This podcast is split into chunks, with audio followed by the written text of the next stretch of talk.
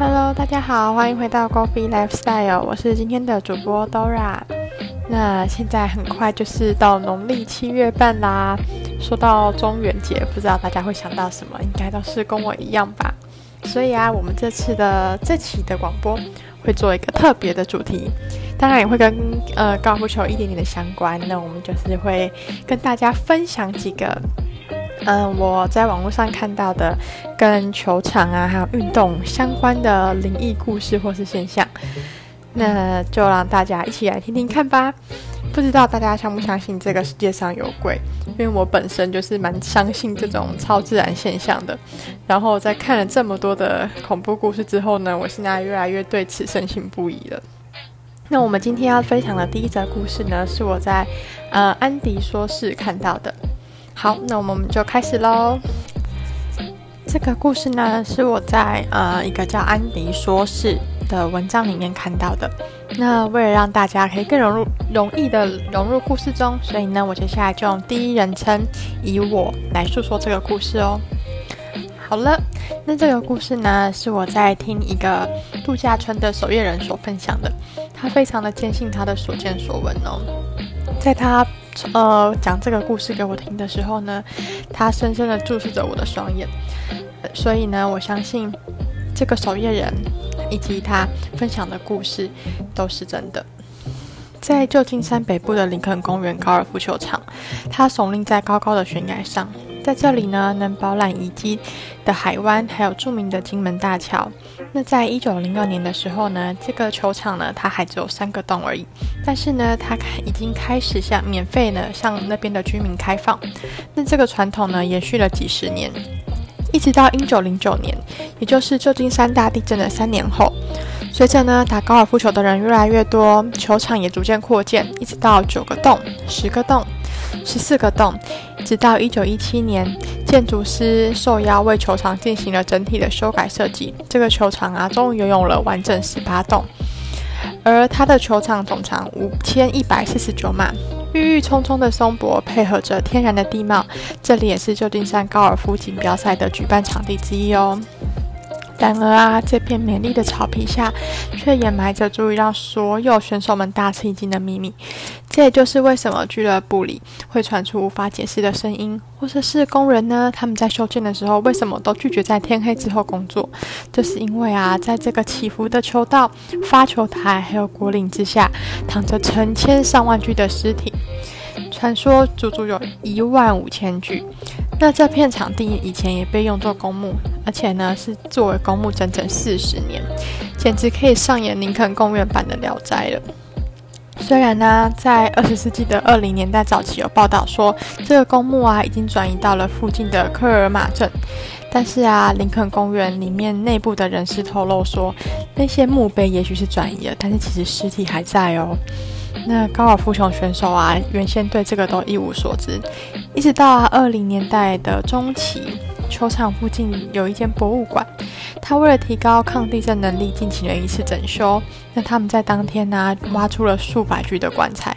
到那时候啊，球员们才知道，原来他们一直都在死尸的身上打球。那当初负责这个挖掘工作的主管啊。他表示，直到项目结束，他们总共挖了大约八百个坟墓。那由于木头做的木质啊，已经遗失超过很多年了，所以这个小镇的死亡记，这个小镇的死亡记录，它也早在地震的时候，在大火中就被烧毁了。因此，最终只有两具的尸体的的身份有得到验证，他们都是来自中国的移民。那虽然葬在那里违反了当时的城市条例，但两副棺材里面呢，有一副是一个老太太，还有她的鸦片烟管。接着呢，他们挖掘出了更多的尸体，他们这些尸体都以自己的方式叙述着19世纪旧金山生活的艰辛。他们当中有些失去了双腿，有的身上有多处骨折，甚至还在其中人的胸腔内发现了一粒子弹。那这个事情也让当时的人非常震惊，也所以呢，工人们就是因为这件事情算是蛮惊吓的，所以工人们常常就是觉得会在呃半夜听到一些不知道是哪里传来的声音，也变成了这个高尔夫球场的灵异传说。好啦，第一则故事就到这边了。不知道大家觉得这个故事怎么样呢？虽然没有到很惊吓，但是它也没有真的呃，就是被很有证据或是有力的证实这是真的，所以它就有点像是一个传这个球场传出来的传说，这样解释一些可能当时人们看到或是听到的呃无法解释的声音或是现象。那么有没有很期待第二则故事啊？那我们就话不多说，赶快开始吧。第二个故事啊，我一样会用第一人称来叙说。好，那这个是发生在海南的一家高尔夫球场，是我在打工的时候遇到的事情。几年前呢，我和男朋友在海南东县的一个高尔夫球场工作。有一天晚上啊，飘着小雨，我到球场的七号洞那边有一个凉亭去找我男朋友聊天，还有一个拐弯就到凉亭了。那时候我就突然看到屋顶上站着一个人，他穿着制服，但是当时的摩托车灯光线的那个光线太亮，我看不清楚他的脸。但是那个人好像看到我了，转身就要下来。当时我以为是那个人是我的男朋友，我在准备要叫他，但是呢，谁知道我一转弯，突然看到我男朋友正在那边在站岗，他是在呃凉亭的屋檐下玩手机，而且整个凉亭那边就只有他一个人。当时我把这件事情说出来的时候，都没有人相信，都说是我眼花了，所以我后来就没有再提这件事。一直到过了几个月，有一天晚上啊，也是下雨，我们带着对讲机在外面巡逻的时候呢，有个同事呢，一样在七号的凉亭那边站岗。那时候啊，开始打雷，附近就有人听到，呃，他们就有人在对讲机里面。呃，喊我的同事说打雷了，你不要站在屋顶上。但是我那个同事说我在屋檐下面呢。那时候我大吃一惊，赶紧用手电筒扫凉亭的屋顶，那边一个人都没有。那当时发现那个同，就是跟那个同事说屋顶上有有跟我们穿着一样的制服的那个人啊，他这个时候才想起来几个月之前我的经历，所以这时候大家才相信我说的话。哦，对了，那个球场那时候是新建的，我们是第一批员工，但是呢，场内只是有两座坟，因为赔偿金的协调不没有办法，就是协调不来，所以呢，到至今都未签哦。好，第二个故事也结束啦。不知道大家觉得第二个故事有没有比第一个故事恐怖？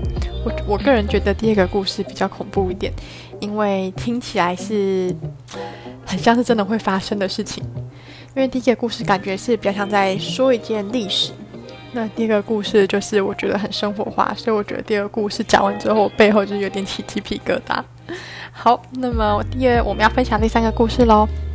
第三个故事啊，就是在发生在棒球场，比较不是在高尔夫球场了，但没关系，一样是跟体育相关的，对不对？那我相信第三个故事应该很多人都有听过，因为啊，这个棒球场非常有名，它叫澄清湖棒球场。关于这个棒球场的灵异传说，其实蛮多的。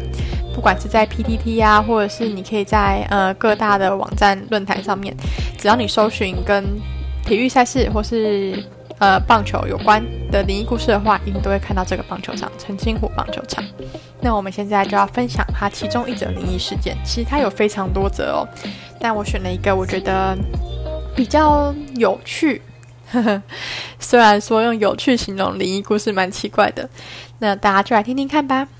澄清湖棒球场的现在的遗址旁边呢，其实以往都是乱葬岗跟军人的公墓，所以啊，也让这座球场在启用之初的灵异现象频传。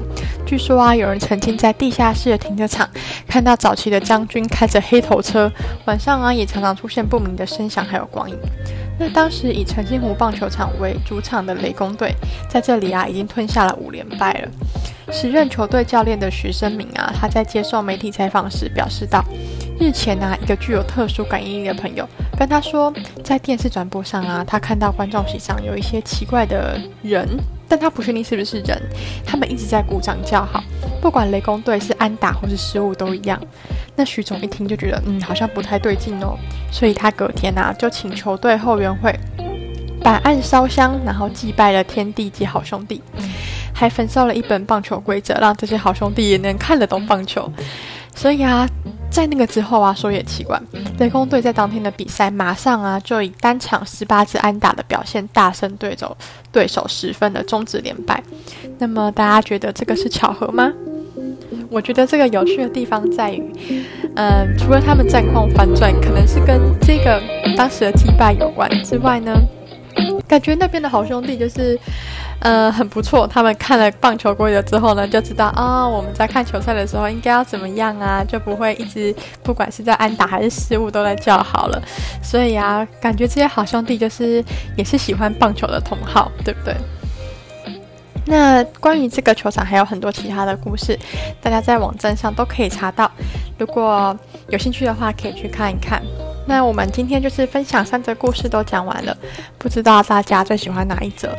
也许你们会觉得都没有很可怕，但是因为你知道，小编就是一个胆小的人。我平常呢，我虽然很喜欢看灵异故事啊、小说，甚至是那种恐怖电影，但是我也是非常害怕，就是我是那种又爱又怕的人。所以太可怕的故事，我其实也不太敢看。然后我一个人在录音室，如果在讲这个故事的时候，其实我自己都是蛮害怕，我就是太胆小了。那如果大家有更厉害的故事，欢迎分享给我们知道哦。那谢谢大家今天的收听啦，我们下期再见喽。